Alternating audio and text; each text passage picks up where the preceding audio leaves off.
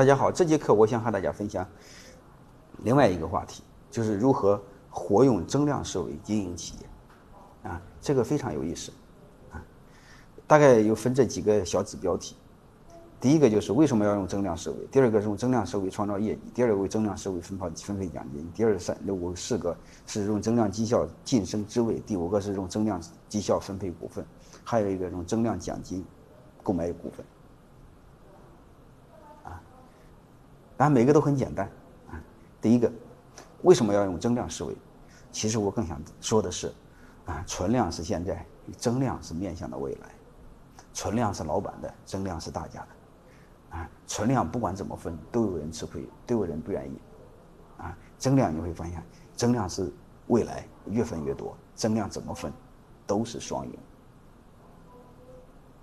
啊，所以还有一个增量的关于内容，你可以说增量的关于市场，关于营业收入，关于业绩，增量还有关于利润，啊，关于市场份额等等都可以。啊，我们先要对这个东西有一个基本概念，然后我们再，它是最好用的。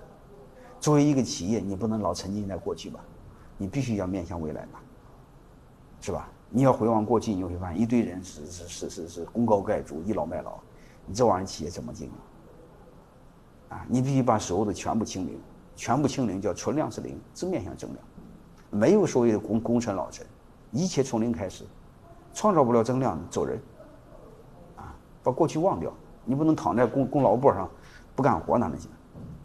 还有一个用增量的思维，嗯，创造业绩和评估业绩。你会发现存量没法做，没法评估。你比如新市场每年业绩一百万，我老市场一年做到五千万，你说怎么评估？啊，这时候你一定会说，你一定会说，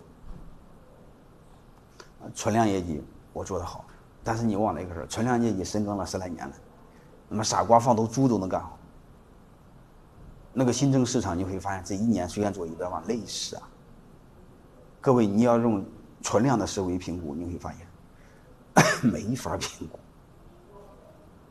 你要这种情况下，能人绝对不会愿意去存量、存量的，那不愿意去开拓新增市场、新呃新市场，更不愿意去艰苦的地方去啊！所以都愿意去老市场，啊，都愿意去好地方。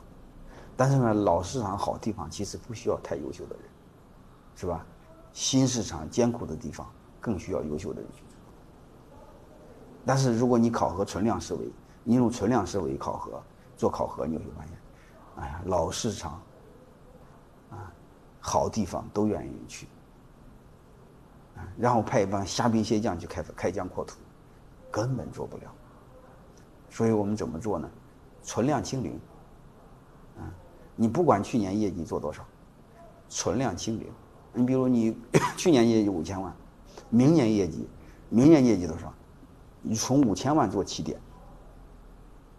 啊，你增量业绩，你那个新市场，新市场这个这个去年业绩是一百万，没问题，从一百万做起点，就是在一百万的基础上增加的部分。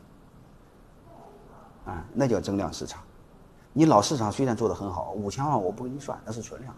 超过五千多万的地方算这增量市场，这时候你会发现，越新的市场，越老的市场，啊，越新的市场，越艰苦的地方，增量空间越大，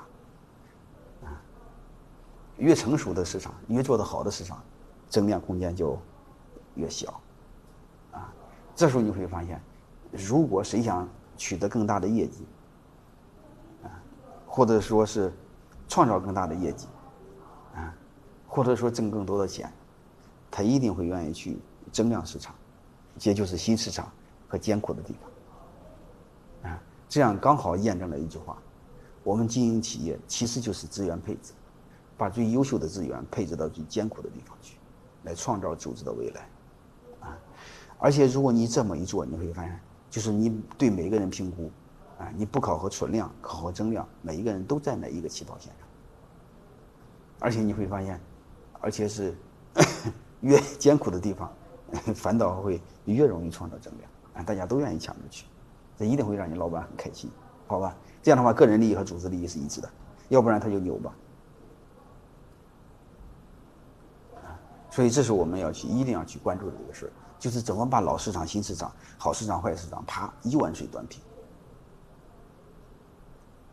啊，全部清零，从零从零开始，啊，去年有多少算多少，全部把它折成零。